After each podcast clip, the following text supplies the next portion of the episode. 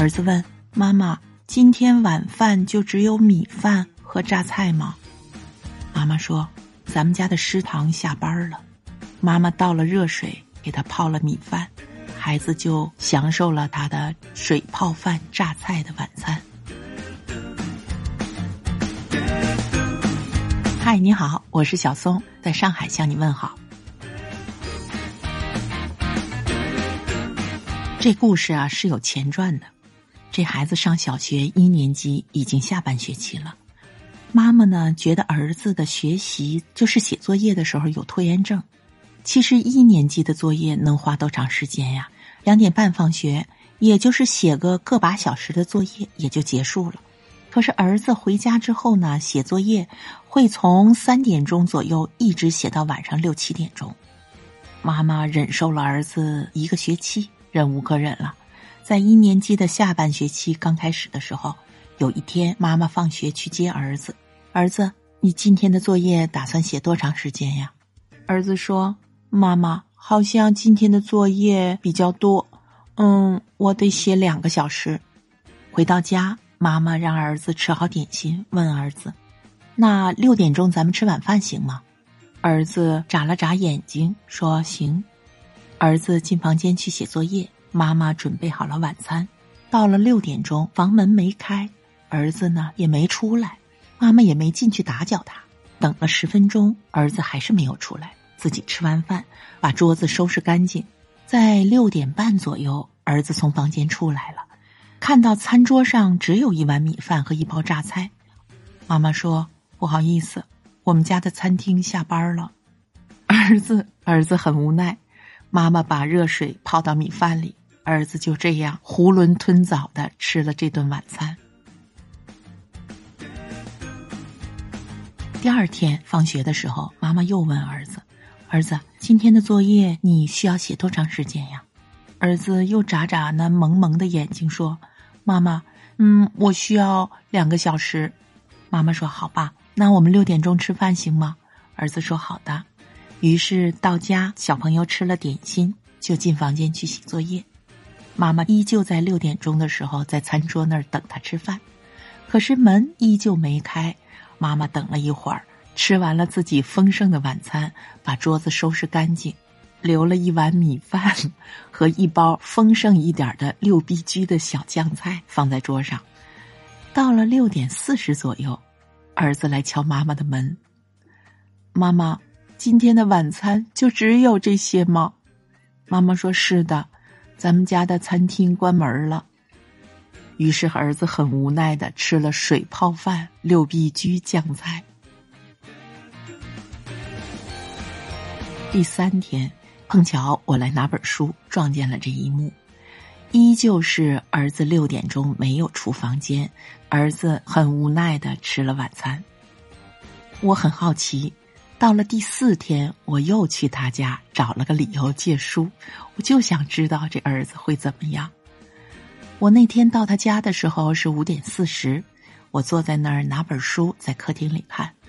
到了五点五十五分，儿子从房间里走出来，坐在餐厅的椅子上，妈妈把饭菜端上来，我和他们一家人享受了一顿丰盛的晚餐。后来呀，这孩子的拖延症就改了。这个还不算，就这妈妈可太有趣了。这儿子啊，到了三年级的时候，作业就变得很多了，要写到十点、十一点才能写完。妈妈觉得这儿子的学习效率又有下降的苗头了，于是这妈妈又出了个绝招：儿子这段时间。总会在晚上十点钟左右才能把作业写完，妈妈觉得这样不行。问清老师，学校的作业最多就是两个小时，其实一般情况下一个半小时左右就能写完。可是儿子为什么会在下午各种活动结束之后，在吃完晚饭，从七点钟到十点钟，这作业都写不完呢？妈妈呢，绞尽脑汁想了个主意，流程是这样的。吃晚饭的时候，妈妈问儿子：“儿子，下午的足球踢得开心吗？”儿子说：“开心。”那好了，吃完晚饭，你打算什么时候写作业呀？我一会儿就写作业。那几点钟作业能写完啊？儿子拖着下巴，嗯，九点钟能写完。其实啊，他是想说十点钟能写完，脱口而出说的是九点。妈妈点点头。现在呢是六点四十五分，你去写作业吧，两个小时应该够了。中间出来喝口水啊。儿子进房间去写作业了。到了九点钟，儿子没有出房间洗漱。妈妈想了想，把门口听了听，于是你猜他妈妈干嘛了？去把电闸拉了。房间里黑咕隆咚的，全部停电。儿子从房间冲了出来，问妈妈：“为什么停电啊？”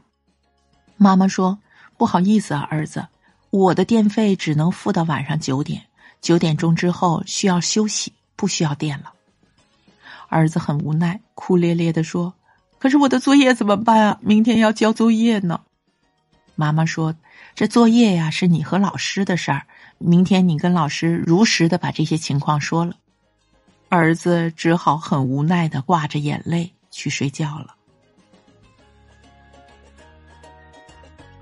等儿子睡着了，妈妈赶紧给老师打了个电话，跟老师说清了他的计策。老师很开心，当然和妈妈达成了默契。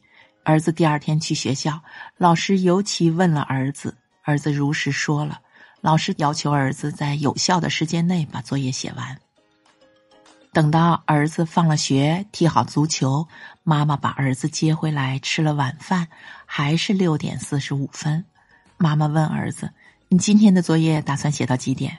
儿子说：“打算写到九点。”儿子进房间写作业了，到了九点，门没开，妈妈呢？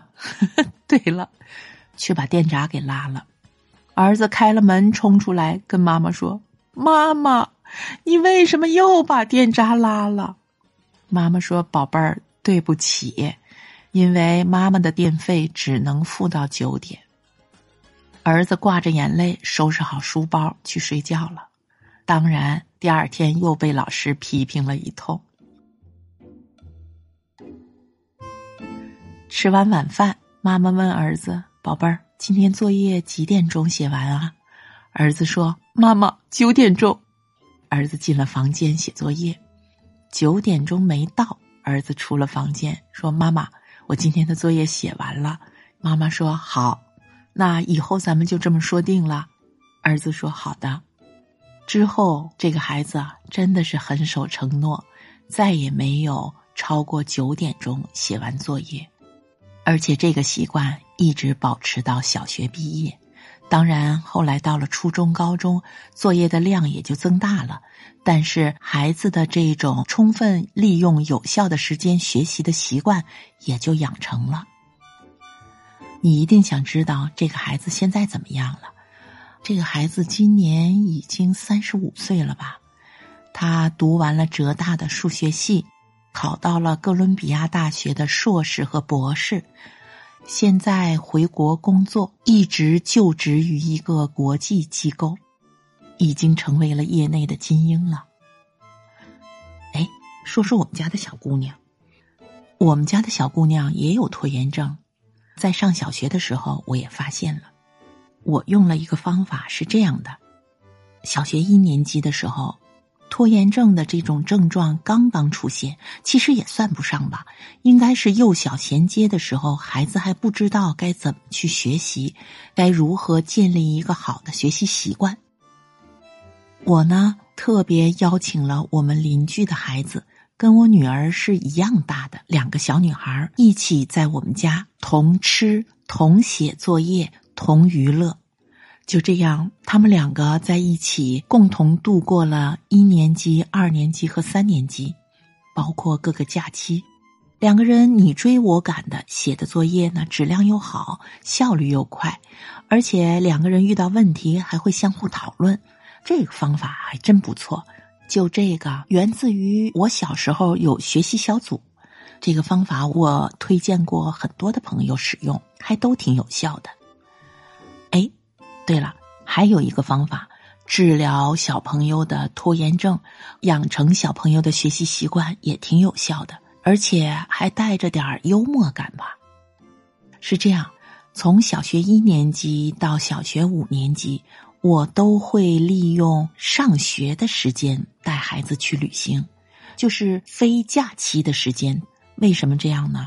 是因为在假期的时候，孩子呢有很多的活动，参加学校的活动，参加社会组织的活动，还要参加很多的国际上的组织的活动，所以假期都排满了。而且，如果假期带孩子出去旅行，到处都是人，根本就玩不好。所以，每每到想出去旅行的时候，都是排到了开学之后。一般情况下，在开学一个月左右的时间。我记得第一次我问女儿：“开学了，你想出去旅行吗？”女儿不可思议的说：“妈妈，现在在开学阶段，怎么能请下来假？你得跟老师如实的去说，看看老师给你多长时间的假。”女儿果然就去跟班主任说：“我要出去一周的时间，可以吗？”老师竟然给了他假期。当然，这背后有我和老师有效的沟通。女儿回到学校之后，会拿着她的书本跑到老师那儿去说：“老师，你给我补课吧。”老师说：“好的，好的，你等我有时间的。”女儿第二天又拿着书本请老师去补课，老师还是这番话，一拖就两个星期过去了。女儿也没有捞着补课，当月考的时候，女儿的成绩却还很好。就这样，一个学期一个学期，一年一年的过去了，女儿没有因为在开学阶段请假而耽误功课。我后来仔细的想了一下，这是为什么？第一，她有愧疚感，她必须得自己把那些功课弄弄好，不能把成绩落下来。第二呢，他觉得别人在学习，他出去玩，他有一种窃喜的感觉，他觉得他占了好大的便宜啊，他玩的特别的开心。因为这样的反复的去测试，孩子会觉得学习是一种常态。放松解压也是一种常态，所以他会在这种切换当中不断的去调整自己，让自己迅速的回到一种学习状态，注意力调整到最好的状态，完成学业。几年下来，孩子的成绩不是前几名，但是一直徘徊在十名上下。我觉得这样挺好的，他很快乐，他知道如何提高学习效率。他知道如何让自己的注意力集中在某一件事情上，又很好的配合了学校的学习，完成了自己的学业。为什么想起说这几个案例呢？是因为最近啊，都说熔断啊，熔断啊。熔断本来说的是一个物理的词汇，是说那保险丝为了保证电器不超出负荷。对电器的一个基本保护，所以一旦超出负荷，保险丝先熔断。这个词被用到了金融上面、股票投资上面。孩子们是那些股票吗？那父母又是那些投资人吗？好像这个不太符合逻辑吧。算了算了，我不是想说熔断的事儿，我其实想说的是政策制定是否合理。规则遵守是否严格，家长的学识高低是否匹配，这些都变成了考量教育的失败与成功的标准。可是，可是教育真正的本质是什么？好像我们越来越远离了这些东西。我想说的是，专注于爱孩子，专注于爱。而这种专注又是什么呢？就是我们真正能够分辨出外部干扰的因素和我们内心干扰的因素。如果我们真的专注了，智慧是与爱相伴而来的，你说呢？好了，那就是这些。如果喜欢小松的节目，别忘了关注、分享、点赞。有话想跟小松说，就在下面留言吧。回头见。